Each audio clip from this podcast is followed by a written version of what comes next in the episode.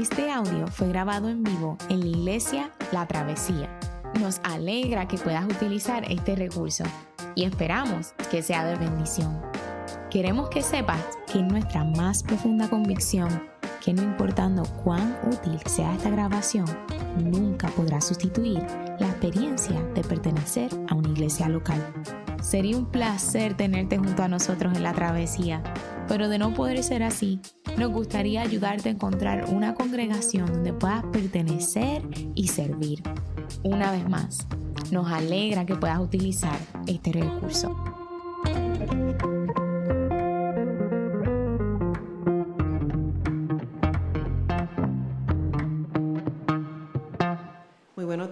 le invito a ponerse de pie para dar la lectura a la palabra de Dios.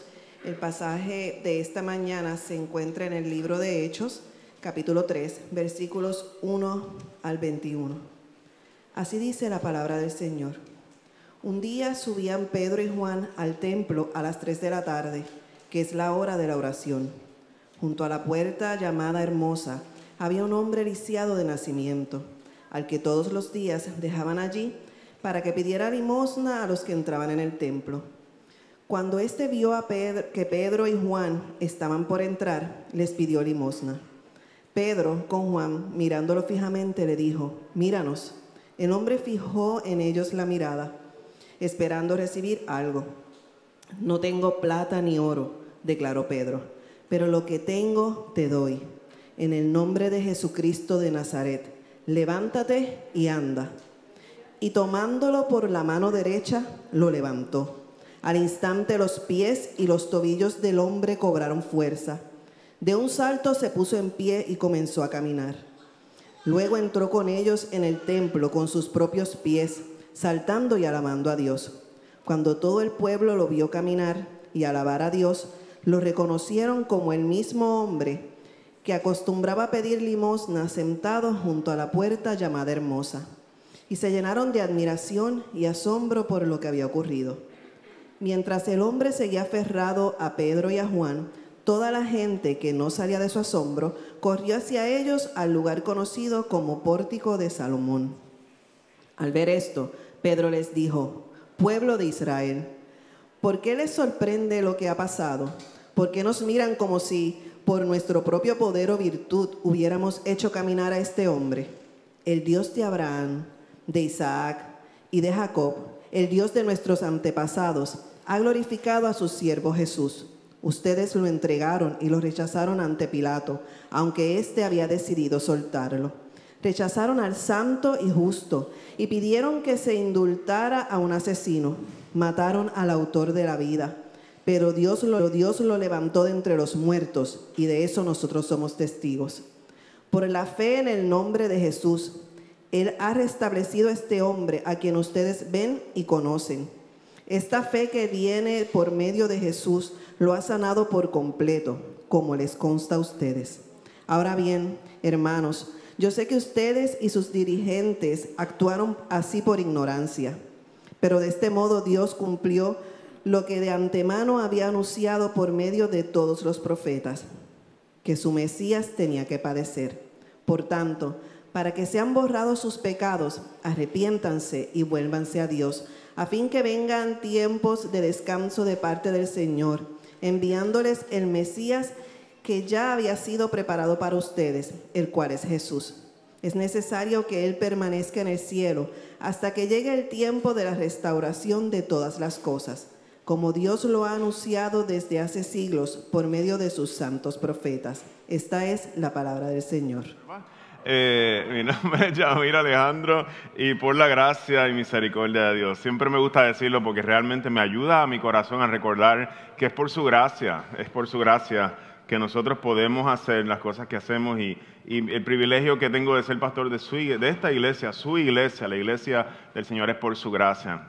Gracias a todos los que nos visitan en esta mañana, gracias a todos los de la familia que están aquí, eh, gracias a todos por llegar tempranito eh, y adorar al Señor juntos en esta mañana.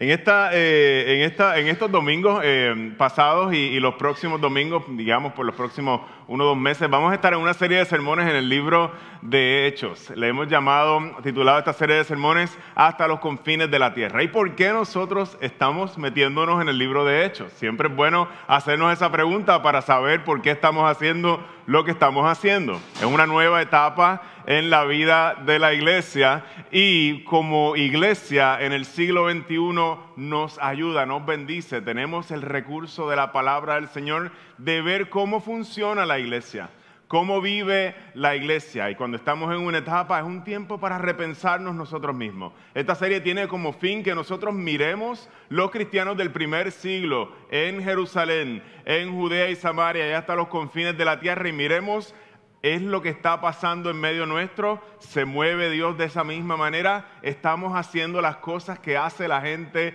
de la iglesia, como Jesús está en medio nuestro en este tiempo, al igual que lo estuvo en medio del tiempo de los primeros discípulos. Quisiera comenzar con, con uno de, los pasajes eh, del autor Lucas, que es quien escribe el libro de Hechos. Él nos narra en Lucas 22 acerca de un altercado que tuvieron sus discípulos, en el cual todos ellos estaban peleando entre ellos sin Jesús presente y se preguntaban quién es el más importante entre nosotros. ¿Quién es el más importante entre nosotros? Es una pregunta que resuena en nuestros corazones.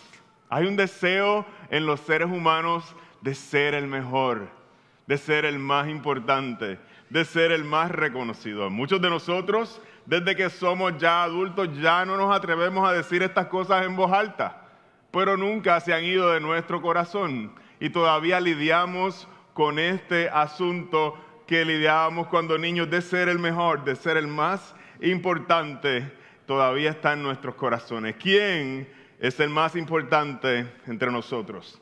Hay un deseo en cada uno de nosotros de sentirnos importantes, de que la gente se sienta impresionada con lo que somos y con lo que hacemos, de escalar tal vez y lograr sentarnos en las posiciones de poder y prestigio en alguna organización. Tal vez eso para ti es tener un montón de followers en las redes sociales y ser un influencer. Para otras personas es lograr ser reconocido como el mejor en lo que hace.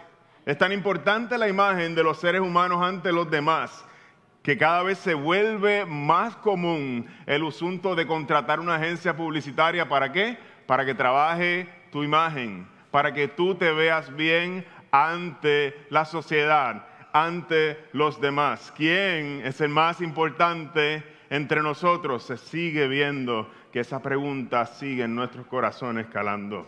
Es una pregunta que no decimos en voz alta, pero que muchos pensamos y que de forma y que forma parte de nuestra identidad, es decir, de quienes nosotros somos. ¿Sí? Seguro te has escuchado decir a mí en algún momento, yo soy amigo de fulano de tal, sí, yo soy de la familia tal, sí, este, yo soy egresado de la universidad tal, sí, yo fui un miembro del cuadro de honor de, usted llena el blanco, a mí me premiaron por ser el empresario más exitoso en aquella convención.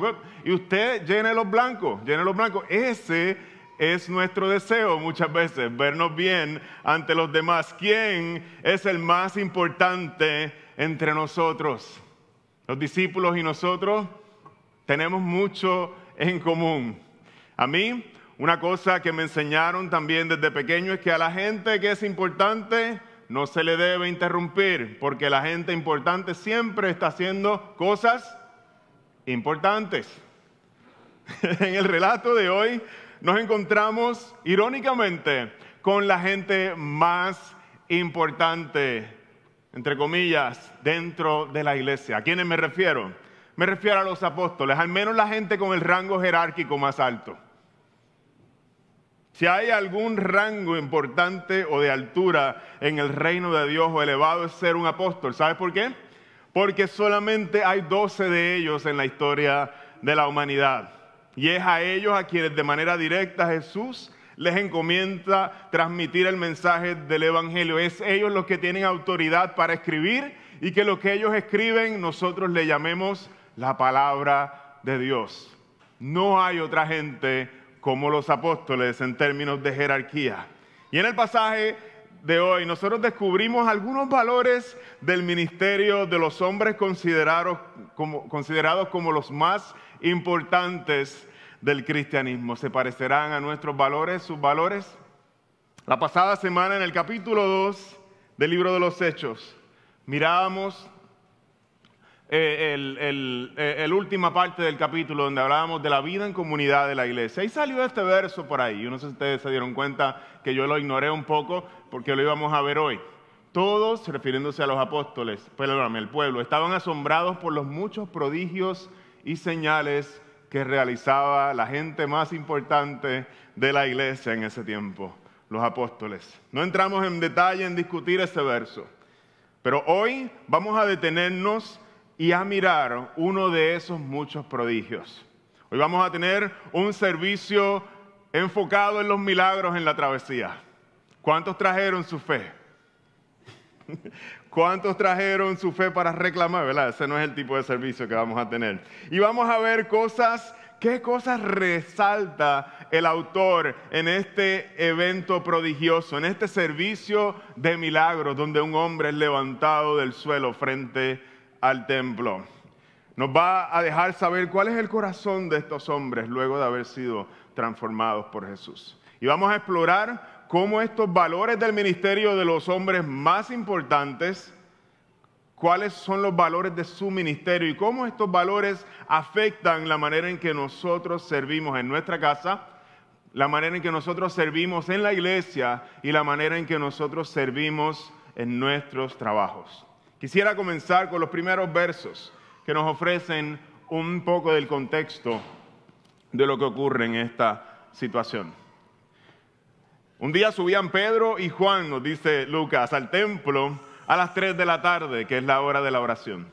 Junto a la puerta llamada la Hermosa había un hombre lisiado de nacimiento, al que todos los días dejaban allí para que pidiera limosna a los que entraban al templo. Pedro y Juan estaban de camino a su tiempo de oración. Parece indicar el texto que la hora en que ellos oraban era las 3 de la tarde. Esto era una costumbre de ellos. Y Lucas prosigue arrojándonos un poco de más luz acerca de un hombre que era conocido por toda la ciudad. ¿Cómo sabemos que era conocido por toda la ciudad? Nos dice el texto más adelante que este hombre era llevado allí todos los días a la puerta del templo. La idea detrás de esto es como, eh, como si pusieran una persona en el parking de la iglesia cada vez que hay servicio el domingo para pedir limosna frente a la iglesia y esta es la idea por la que lo llevaban allí. La persona que va a adorar, que tiene un corazón eh, que de manera ideal está siendo, ¿verdad?, tocado por Dios, es el lugar exacto para poner a una persona a pedir limosna en la entrada del lugar de adoración. Así que era conocido por todos. Nos dice el texto más adelante, no en este pasaje, lo descubrimos más adelante, que tenía cerca de 40 años y llevaba toda su vida sin poder caminar. Así que este era un hombre que era conocido por todos en la ciudad. Todos lo conocían porque llevaba muchos años haciendo lo mismo día tras día en el templo pidiendo limosna. De eso se trataba su vida. No había más nada en su vida. Este, mis hermanos, era un hombre conocido por toda la gente del pueblo y a la misma vez es el tipo de hombre del cual tú y yo pensaríamos que está olvidado por Dios. Tan cerca del templo, pero tan trágica su vida. La vida que este hombre vivió era una vida marcada por la tragedia. Cuando este hombre nos dice el texto en el verso 3 al 6, cuando este hombre vio que Pedro y Juan estaban por entrar, les pidió limosna como de costumbre hacía. Pedro con Juan, mirándolo fijamente, le dijo, míranos. Y él pensaba que le iban a dar dinero, dice, esperando recibir algo. Y Juan le contesta, y Pedro, no tengo plata ni oro, declaró Pedro, pero lo que tengo te doy. En el nombre de Jesucristo de Nazaret, levántate y anda. Y en este momento lo que nosotros hubiéramos esperado es que este hombre, por el poder que fluye a través de los apóstoles, se levantara y saltara de alegría habiendo sido sano. Y algunos de ustedes me dirán, ¿acaso no es eso lo que pasó? ¿Acaso no es eso lo que vimos y leímos mientras leíamos la historia bíblica? Lo acabamos de leer, Yamil. Pero no es eso lo que ocurre. Al menos no es eso lo primero que ocurre. Nos dice el verso 7 que lo primero que ocurre es que Pedro, tomándolo por la mano derecha, lo levantó. ¿Por qué es importante este detalle? En un contexto donde estamos viendo milagros suceder. Hermanos, Pedro tenía el poder fluyendo en él. Él sabía, él hizo una declaración poderosa en el nombre de Jesucristo de Nazaret para que ese hombre se levantara sin la necesidad de extender su brazo y levantarle. Pero lo primero que ocurre en este texto no es eso, luego de que Pedro declara, sino que Pedro se acerca a este hombre aliciado, le extiende su mano y lo levanta y entonces luego de levantarlo, luego de extender su mano, el hombre, al instante los pies y los tobillos del hombre cobraron fuerza y de un salto se puso en pie y comenzó a caminar. Hermanos, ¿por qué traigo esto a la luz? Porque lo primero que nos enseña y que resalta Lucas de este evento milagroso es que Dios utiliza un acto de compasión de parte de Pedro y de Juan para restablecer a este hombre. Y ciertamente es el poder de Dios que lo restaura. Ciertamente no hay otro poder sino en el nombre de Jesucristo de Nazaret, el que está obrando en ese momento por medio del Espíritu Santo, pero es la mano de Pedro la que se acerca a levantar a este hombre. Es la mano de Pedro la que está llena de compasión y le alcanza para levantarlo del suelo. Lo primero que vemos en el servicio de milagros es que no se anuncia un servicio de milagros. El milagro comienza con un deseo de hacer compasión por otro en este contexto. Comienza con un acto de compasión de estos hombres importantes de la iglesia. Dios deseaba mostrarle su amor a un hombre que había vivido toda su vida sintiendo que Dios lo había olvidado. Ese día Dios deseaba encontrarse con él. Y todo comienza el servicio de milagros con un deseo de Dios mostrar su amor a un hombre olvidado. A pesar de la tragedia, Dios le muestra en este momento por medio de la mano de Pedro y su acción de levantarles que Dios no se había olvidado de él. Y eso es lo primero que nosotros vemos. ¿Por qué esto es importante, hermanos? Porque este es el tipo de cosas que nos huelen a Jesús, que nos recuerdan a Jesús. Ese es el tipo de, de comportamiento que tenía Jesús a la hora de hacer milagros. Muy probablemente eh, al ver aquel hombre, los discípulos de Jesús recordaron la historia del buen samaritano. Te la recuerdo un momento donde había un hombre en necesidad que estaba casi muerto eh, eh, en Jericó y estos dos líderes religiosos pasan y ninguno de ellos tiene el tiempo. Para ellos orar es más importante, para ellos atender sus servicios religiosos es más importante y ninguno de los dos Ninguno de los dos líderes religiosos tiene el tiempo para detenerse y es un samaritano quien entiende que Dios le está llamando a ejercer compasión y detiene su agenda para atender la necesidad de este hombre. Aquel día los discípulos aprendieron que la compasión y la misericordia siempre, hermanos, y esto es bien importante para nosotros como iglesia, que la compasión y la misericordia siempre son primero para Dios.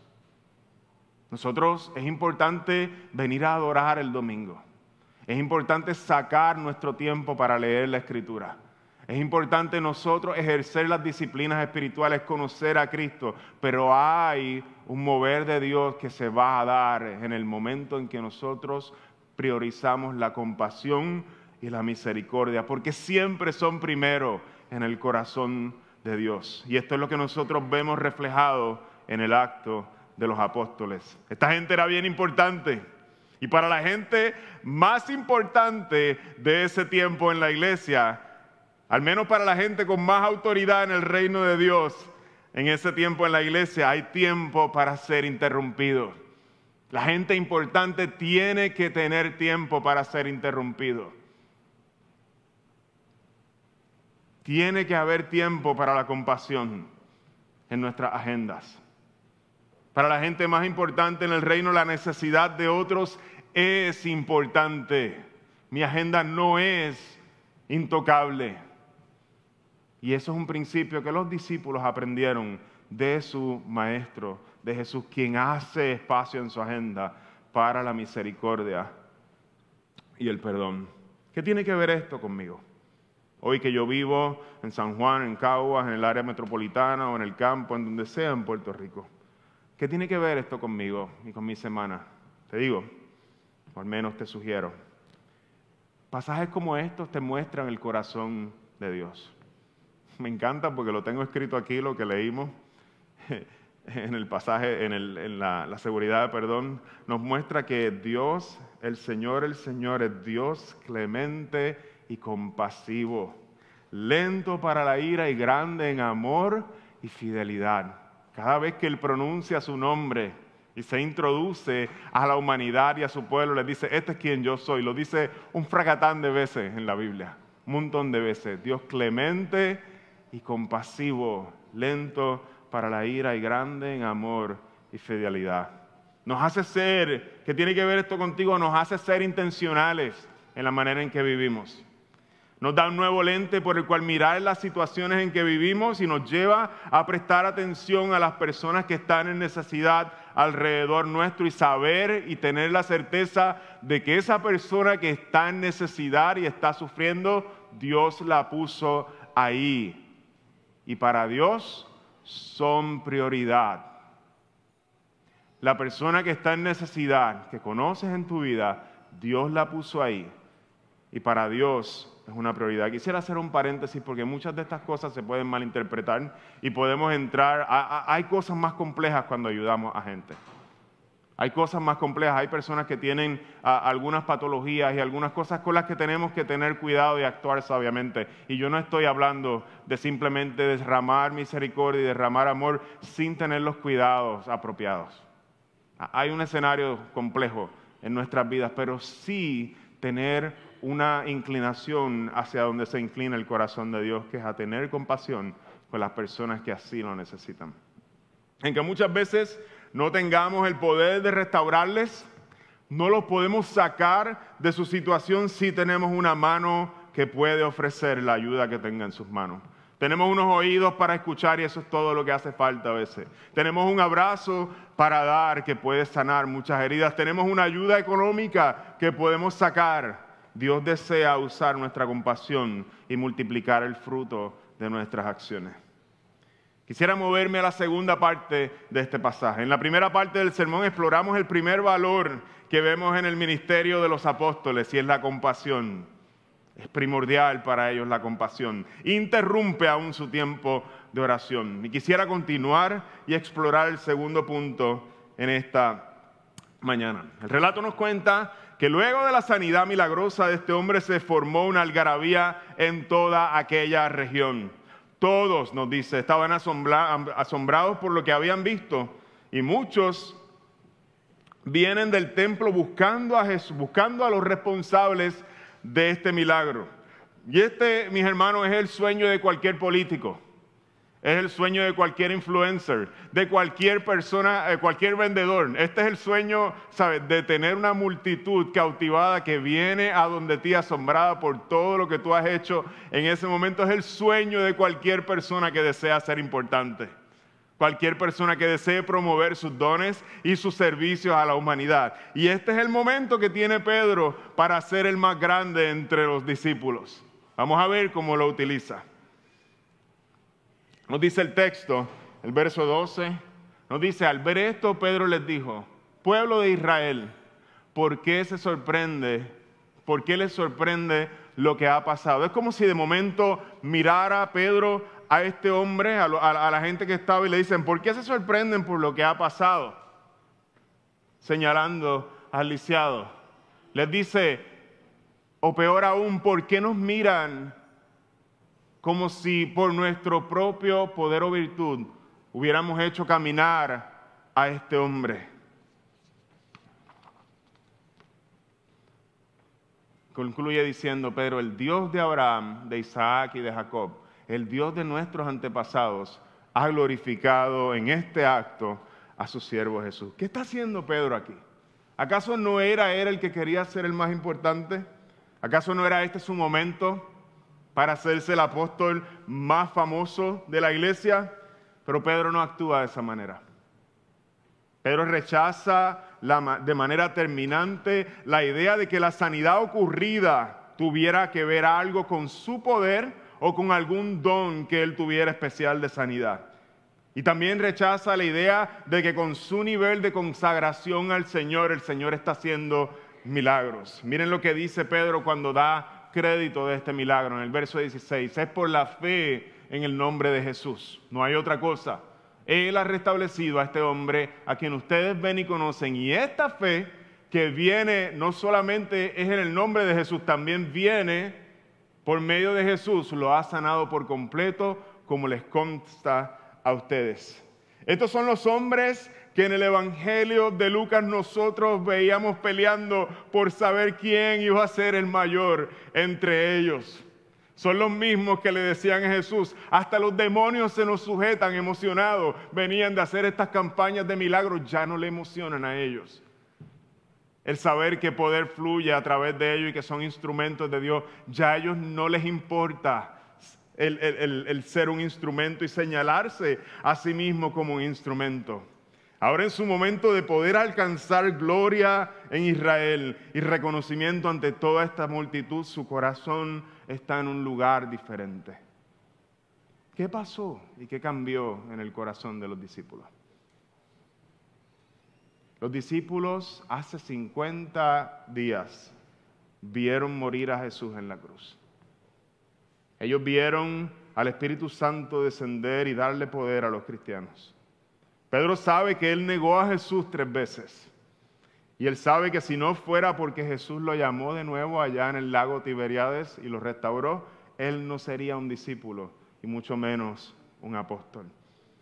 Pedro sabe que él es un hombre perdonado y sabe que es un hombre fracasado a los ojos del mundo.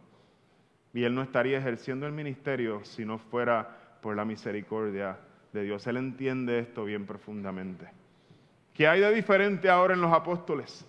¿Por qué no están peleando por quién es el más importante ahora en su momento de alcanzar importancia frente a todos los demás? ¿Por qué no están buscando gloria y reconocimiento? Porque los apóstoles han conocido el amor y la gracia de Jesús. Te lo voy a decir una vez más porque los apóstoles han conocido y sido abrazados por el amor y la gracia de Jesús. La han saboreado de cerca y eso pasa cuando tú llegas a ver la cruz, cuando ves a Jesús lavando tus pies y cuando lo ves restaurarte en tu momento peor de tu vida, conoces la gracia y ya no te interesa estar apuntando a la gente hacia ti, porque tienes algo mejor a quien apuntar. Tú conoces lo que es tocar el suelo. Tú sabes que tú no quieres gente alrededor de ti mirándote, porque no tienes la manera de sostenerlos. Tú tienes a alguien mejor a quien señalar y eso es lo que Pedro encuentra cuando le quieren dar el crédito por lo que él acaba de hacer, porque él sabe que no fue él. Descubres la belleza, que la belleza de ser un líder no es engrandecer tu figura, no es tener más followers y ser un gran influencer, sino el privilegio de poder servir a otro. Y esa visión lo cambia todo en tu liderato. Y tú dices, yo no soy un líder, tú eres un papá, tú eres un tío, tú eres una tía, tú eres un maestro en la escuela, tú eres un líder. Tú cuidas a nuestros niños, tú diriges algún ministerio, tú sirves a otra gente en alguna capacidad en tu vida. Y es pasajes como este nos muestran un valor del ministerio o del liderato, y es el poder servir a otros. Es un privilegio tu posición de autoridad para servir a otros y no para engrandecerte a ti. Una buena práctica que hacen los grandes líderes es exaltar a otros. Miran a la gente que Dios ha puesto bajo su cuidado y no dejan de dar gracias por las cosas que Dios hace en su vida, por las cosas bellas que ven en ellos. Y, dan gracias por la gente. Tú dices, hasta son mejores que nosotros. Y yo soy el líder, pero ellos son mejores que yo. Se alegran de que la gente a quienes dirigen sean mejor que ellos. Dan gracias porque Dios te ha permitido ser un instrumento para bendecir su vida. pero no más que eso, un instrumento para bendecir su vida. Esto es para ustedes, líderes de la travesía. Esto es para ustedes, padres. Esto es para ustedes que son jefes y dueños de compañía. Esto es para ustedes, influencers. Esto es para ustedes, políticos. El ministerio cristiano, ya sea en la casa, en la iglesia o en el trabajo, está marcado por la gracia de Dios. Y todo esto produce en nosotros humildad. Una humildad dulce. Porque sabes que no apuntas a la gente a donde ti, porque tarde o temprano se van a defraudar contigo. Tienes algo mejor a quien, apuntar. Y es lo que hace Pedro. En el momento en que él puede alcanzar la mayor gloria, él dice, no, yo no, no quiero eso. Yo lo quería antes. Eso es lo que yo quería antes. Pero eso no es lo que yo quiero ahora. Yo tengo a alguien mejor a quien señalar. Hermanos de la travesía, voy concluyendo este sermón. Hasta el momento hemos contemplado o considerado dos valores del ministerio cristiano expresados, o digamos, los hemos sacado de las acciones que hemos visto en los apóstoles. El primero es la compasión por encima de todo y el segundo es la humildad, que es un producto de la gracia de Dios operando en nuestra vida. Y quisiera concluir este sermón hablando del contenido del mensaje que Pedro aprovecha para predicar. Déjenme dejarle eh, saber a qué me estoy refiriendo. En ese momento, cuando Pedro ve que la multitud se acerca, asombrada por el milagro, Pedro ve la necesidad de redirigir este milagro y llevar y utilizar este momento para evangelizar a esta gente, para llevarlos a Cristo Jesús. No sé si en su corazón él estaba pensando, quiero tres mil más, Señor, tres mil más. Este es el momento, dame tres mil más aquí, yo los quiero ver crecer, los quiero ver convertirse. No sé si eso tal vez lo que, ¿verdad? Ya había predicado el capítulo anterior y se habían convertido tres mil. Este, e, e, él aprovecha el momento y desde ese lugar comienza a predicar el Evangelio. Y el mensaje pudiéramos resumirlo en cuatro o en unos tres o cuatro puntos que son los fragmentos que quisiera traer a su consideración. Pedro hace tres o cuatro acusaciones al crowd, a, la, multitud. Y le dice, ustedes, refiriéndose a, ellos y lo que hicieron con Jesús, lo entregaron, primera acusación. Y ustedes lo rechazaron ante Pilato.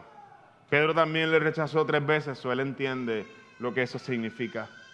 Pedro les dice, ustedes rechazaron la tercera acusación al santo y justo y pidieron que se indultara a un asesino. Ustedes no son solamente culpables de rechazar y entregar en las manos de la autoridad a Jesús, sino que ustedes, tan torcido está su juicio, que son culpables de condenar a uno que es perfectamente justo y prefirieron soltar a un asesino en su lugar. Así de grave es el problema que ustedes tienen, le dice Pedro a la multitud. la cosa se sigue poniendo fuerte. Le dice Pedro, ustedes mataron al autor de la vida.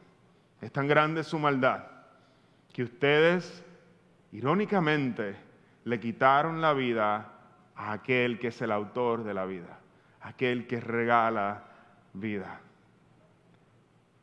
Pero siempre hay un pero. Y los peros de Dios, decían los pastores pentecostales, aquí es donde la cosa se pone buena. Aquí es donde uno, uff, pero aquí es donde coge, ¿verdad? El, giro y, si tuviéramos una iglesia afroamericana en Estados Unidos gospel, la cosa empieza a, a pero Dios, ¿verdad? No está William, no está William, no. Pero le dice, a pesar de que ustedes hicieron todo eso, a pesar de que eso es todo culpa de ustedes, lo que están aquí presentes, Dios lo levantó de entre los muertos y de eso nosotros somos testigos. ¿Sabes por qué somos testigos? No solamente porque lo vimos, sino porque Él está obrando aquí frente a todos ustedes. Aunque está en el cielo, está haciendo milagros frente a todos ustedes. Ustedes trataron de echarlo a la basura, le está diciendo Pedro. Pensaron que acabaron con él, pero mírenlo, aquí está, obrando en medio de ustedes. ¿Y qué le está queriendo decir Pedro a ellos con esto? Le está diciendo cada intento humano que trate de deshacerse del Hijo de Dios va a ser revertido por Dios. Porque aunque ustedes lo maten, Dios lo va a seguir levantando y exaltando. Aunque tú trates de deshacerte de Él en tu vida, Dios lo va a seguir poniendo frente a ti. Hay unos juguetes ruidosos que a mí, eh, que les regalan a mi nena Mercedes. De hecho, qué bueno que aprovecho de la hora se enteran la, gente que lo, que regala. Que le regalan a mi nena Mercedes que a mí me trabajan con mi paciencia de una manera bien interesante. Estos juguetes que uno mueve y comienzan a sonar. Y comienza la voz de un muñeco. Cuando tú, cuando tú lo mueves, tú dices, no lo puedes tocar porque empieza a sonar o comienza una canción de un piano o de toda una orquesta. Ustedes los padres saben a qué juguete me estoy refiriendo. Te tropiezas con el juguete y comienza a sonar. Eh, eh, la, nena lo carga todo el día y el juguete está sonando todo el día. Te levantas a buscar agua de noche en la nevera y el juguete empieza a sonar. Lo tiras al zafacón y cuando lo vas a botar en la basura comienza a sonar de camino al zafacón de afuera y tu nena te pregunta, ¿y el juguete está ahí?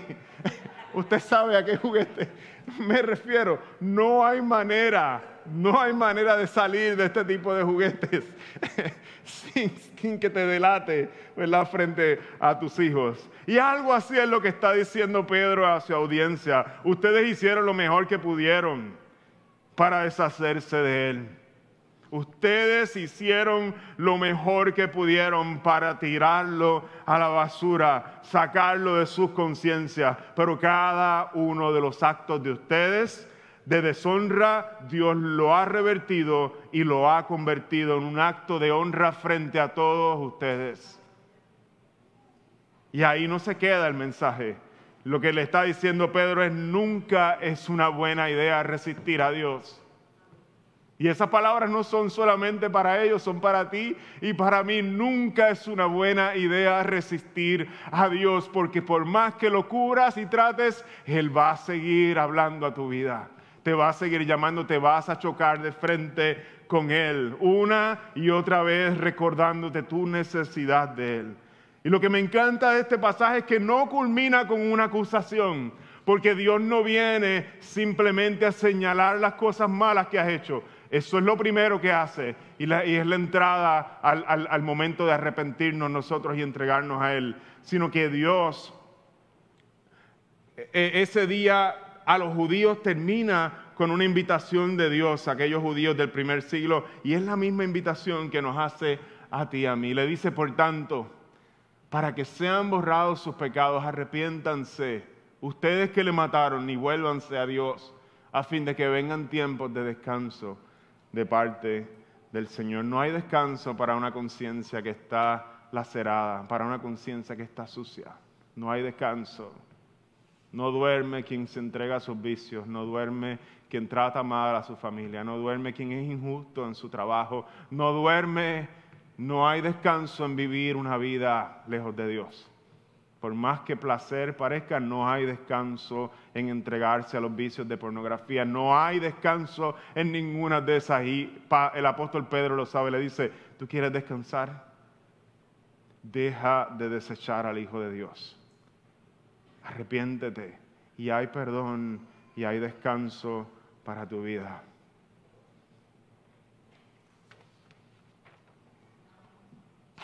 En esta mañana, ese mismo mensaje que el apóstol Pedro predicó hace dos mil años es el mismo que se predica por medio de estos elementos. Hay un descanso para aquellos que están cansados de cargar con sus pecados hay un descanso porque alguien nos dice, yo entregué mi cuerpo, yo fui a la cruz por esos pecados, yo los cargué y aunque tú fuiste parte del complot de quitarme la vida, yo ofrezco vida a aquellos que se acercan a mí. Y ese es el mensaje transformador del Evangelio.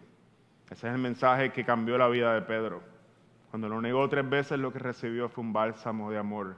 Y alguien que lo recibió y lo vino a buscar y le amó y le dijo, cuida mis ovejas. Tres veces me negaste, tres veces te digo, cuida mis ovejas. Todavía no he terminado contigo.